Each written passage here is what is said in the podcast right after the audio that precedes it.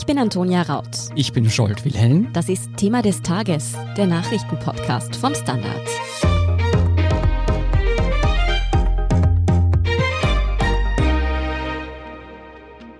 Es ist die Frage, die Österreich derzeit spaltet.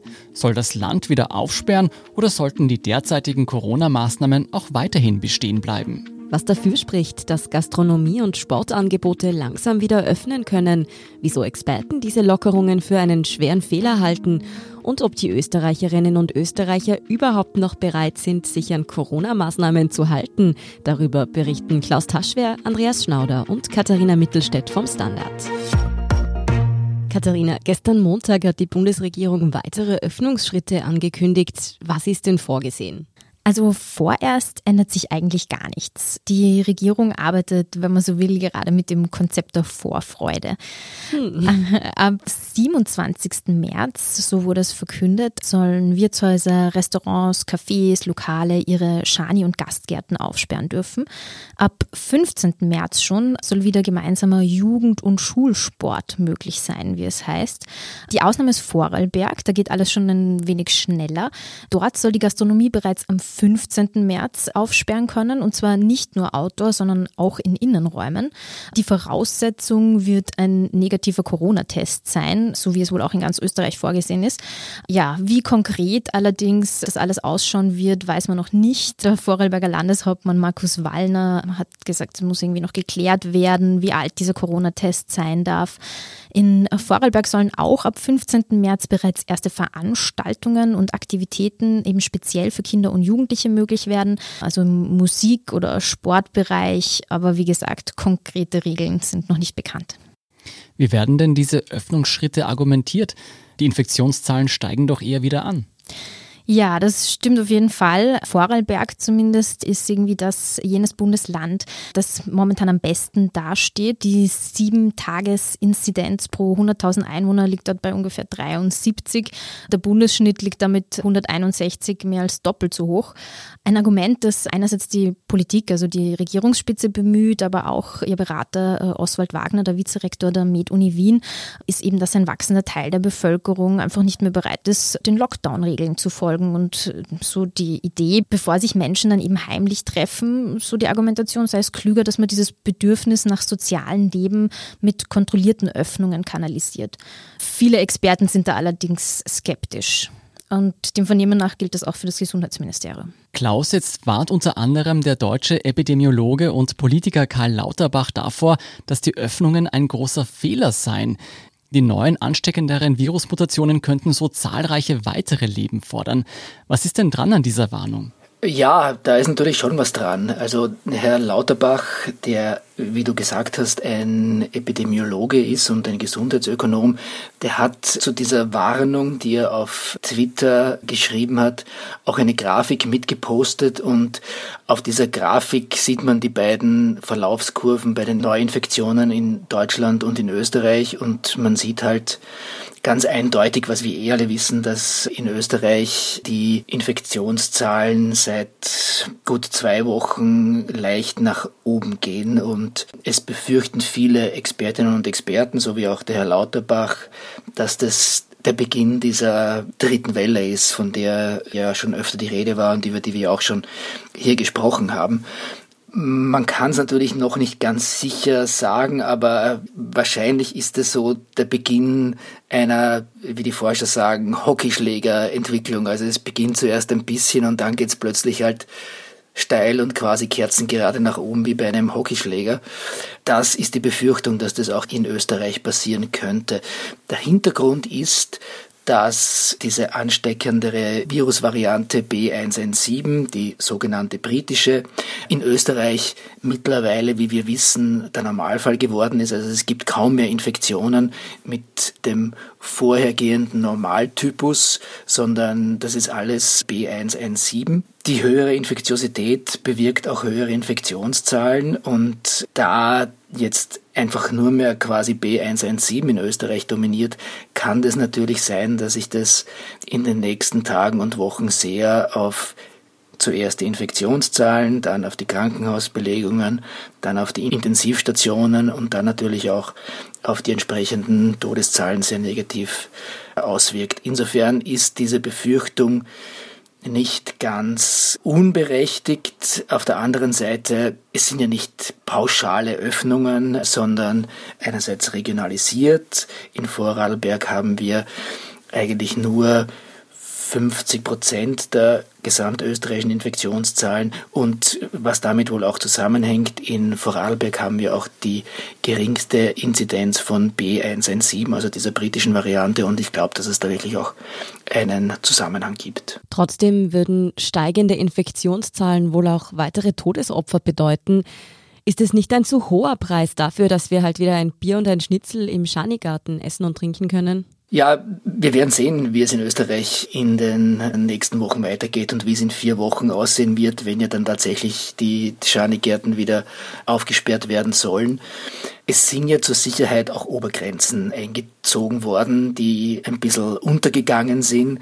Also wenn die Infektionszahlen zu sehr steigen, also dieser Richtwert ist die sieben Tages Inzidenz von 400, dann werden diese Lockerungen unter Anführungszeichen ja auch wieder zurückgenommen. Und äh, wir werden sehen, wie einfach die Infektionszahlen sich entwickeln und entsprechend wird es da vielleicht wieder Zurücknahmen kommen. Die andere Sache, die du ansprichst, sind die Schanigärten und unser aller große Hoffnung, nämlich einerseits, dass das Wetter besser und wärmer wird und andererseits, dass die Verlagerung ins Freie auch die ganze Sache ein wenig entspannt. Und da ist eigentlich die Mehrheit der Expertinnen und Experten auch dafür, dass man dieses relativ geringe Risiko doch eingehen kann, weil es doch relativ wenige Evidenz gibt, wissenschaftliche, dass es im Außenbereich zu Ansteckungen kommt. Natürlich gelten da auch bestimmte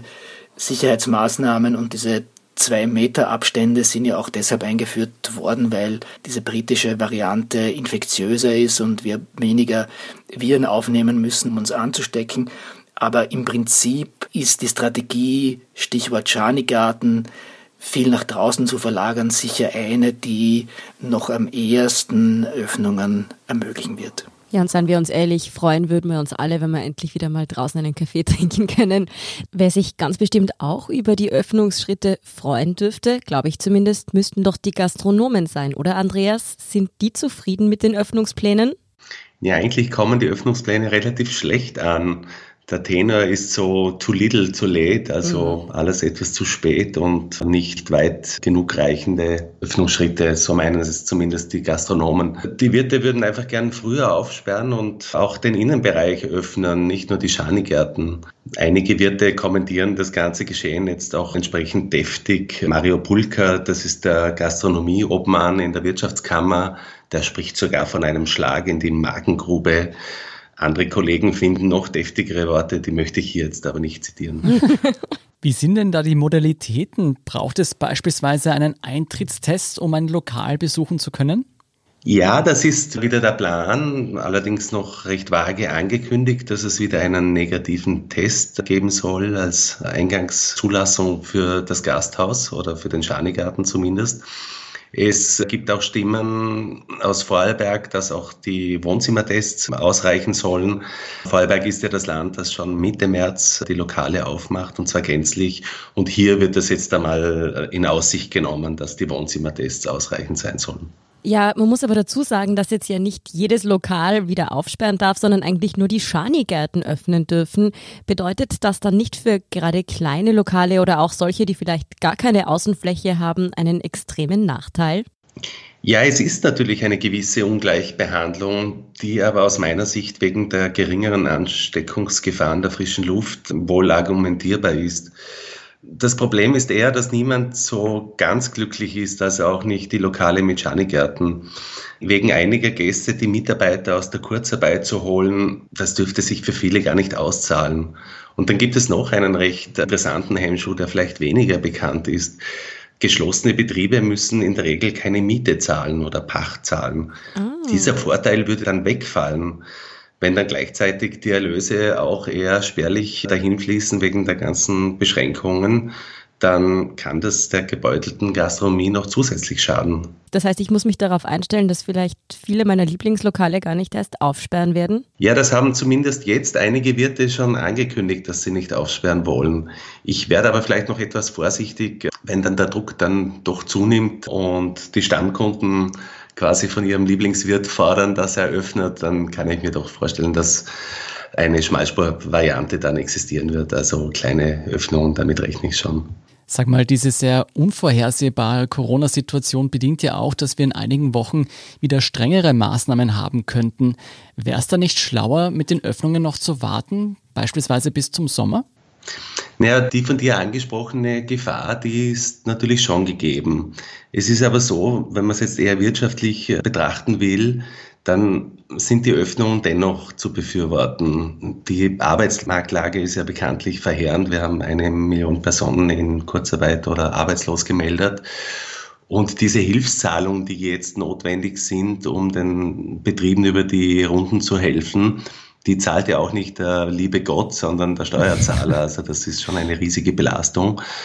Daher würde ich eher sagen, dass die Regierung angesichts des wachsenden Impfschutzes für die Risikogruppen hier eigentlich eher noch zögerlich unterwegs ist und es eigentlich schon nach meiner Meinung größere Öffnungsschritte möglich wären. Dass es manchen nicht schnell genug gehen kann, sehen wir auch an der Stadt Wien. Gerade eben ist die Meldung reingekommen, dass sich die Stadt ein Konzept auch für jene Lokale überlegt hat, die keine Gastgärten haben.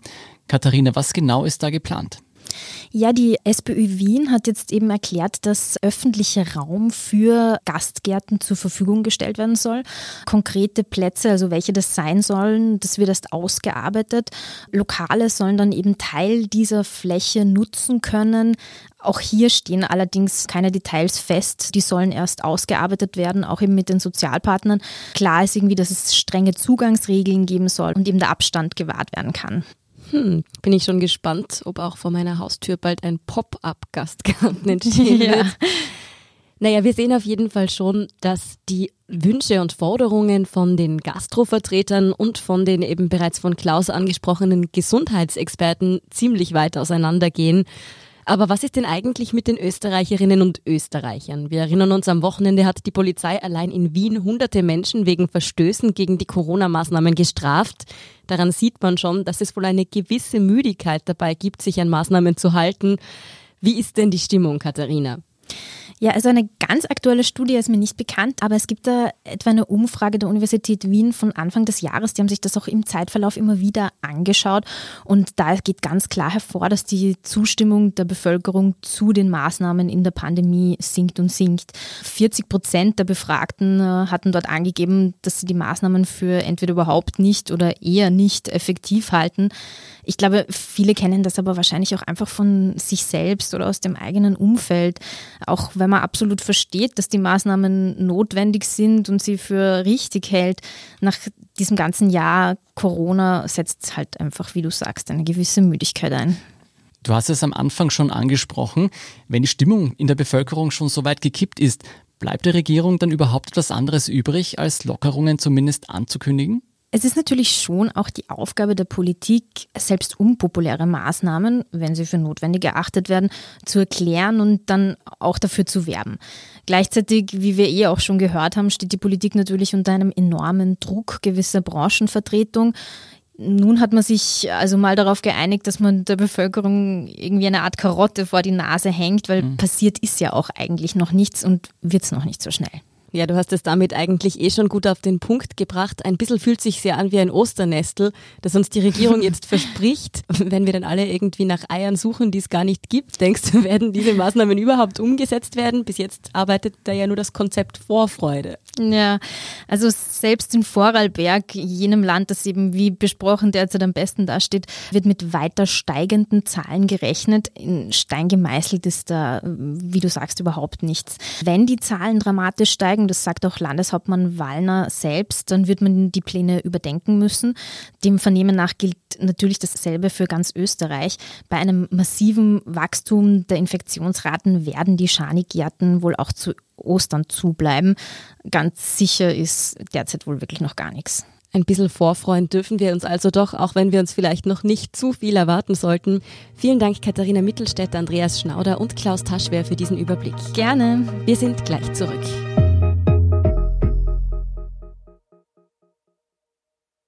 Guten Tag, mein Name ist Oskar Bronner. Wenn man in stürmischen Zeiten ein wenig ins Wanken gerät, den eigenen Weg aus den Augen und die Orientierung verliert, dann ist es sehr hilfreich, wenn man etwas hat, woran man sich anhalten kann. Der Standard, der Haltung gewidmet. Jetzt gratis testen auf Abo der Standard AT. Und hier ist, was Sie heute sonst noch wissen müssen. Erstens. Österreich, Dänemark und die Mitglieder der sogenannten First Mover Gruppe werden sich im Kampf gegen das Coronavirus in Zukunft nicht mehr auf die EU verlassen. Gemeinsam mit Israel will man in den kommenden Jahren Impfdosen der zweiten Generation für weitere Mutationen des Virus produzieren und gemeinsam an Behandlungsmöglichkeiten forschen. Experten zufolge müssten auch in den kommenden Jahren jeweils zwei Drittel der Bevölkerung, also über sechs Millionen Menschen in Österreich, jährlich geimpft werden. Zweitens. Fünf Tage nach ihrer Entführung aus einem Internat im Nordosten Nigerias sind hunderte Schülerinnen wieder frei. Die Mädchen seien Dienstag früh freigelassen worden und bei guter Gesundheit hieß es von den Behörden. Seit Jahren mehren sich die Angriffe krimineller Banden im Norden und im Zentrum Nigerias. Die in Nigeria als Banditen bezeichneten Gangs entführen Menschen, um Lösegeld zu erpressen und sind für Plünderungen und Vergewaltigungen verantwortlich. Bereits im Dezember waren mehr als 300 Buben einer Schule verschleppt worden. Sie kamen ebenfalls später wieder frei. Die Banden handeln vornehmlich aus finanziellen Motiven und haben keine bekannten ideologischen Ausrichtungen. Es gibt jedoch wachsende Bedenken, dass sie mit Dschihadisten aus dem Nordosten des Landes kooperieren könnten. Und drittens, in Hofer-Filialen soll schon bald per Selbstscan oder App bezahlt werden. Aldi Süd, die deutsche Mutter des heimischen Diskonters, will den Einkauf nämlich digitalisieren. Österreich wird dabei Pilotland. Ein mögliches Vorbild ist Amazon. Der Digitalriese testet in US-Supermärkten etwa Einkaufswegen, die mit Sensoren ausgestattet sind und erkennen, was man einpackt. Das Geld wird dann automatisch abgebucht. Mehr dazu und die aktuellsten Informationen zum weiteren Weltgeschehen finden Sie wie immer auf derstandard.at. Um keine Folge von Thema des Tages zu verpassen, abonnieren Sie uns bei Apple Podcasts oder Spotify. Unterstützen können Sie uns mit einer 5-Sterne-Bewertung und vor allem indem Sie für den Standard zahlen. Alle Infos dazu finden Sie auf abo.derstandard.at. Danke für Ihre Unterstützung. Ich bin Jolt Wilhelm. Ich bin Antonia Raut. Baba und bis zum nächsten Mal.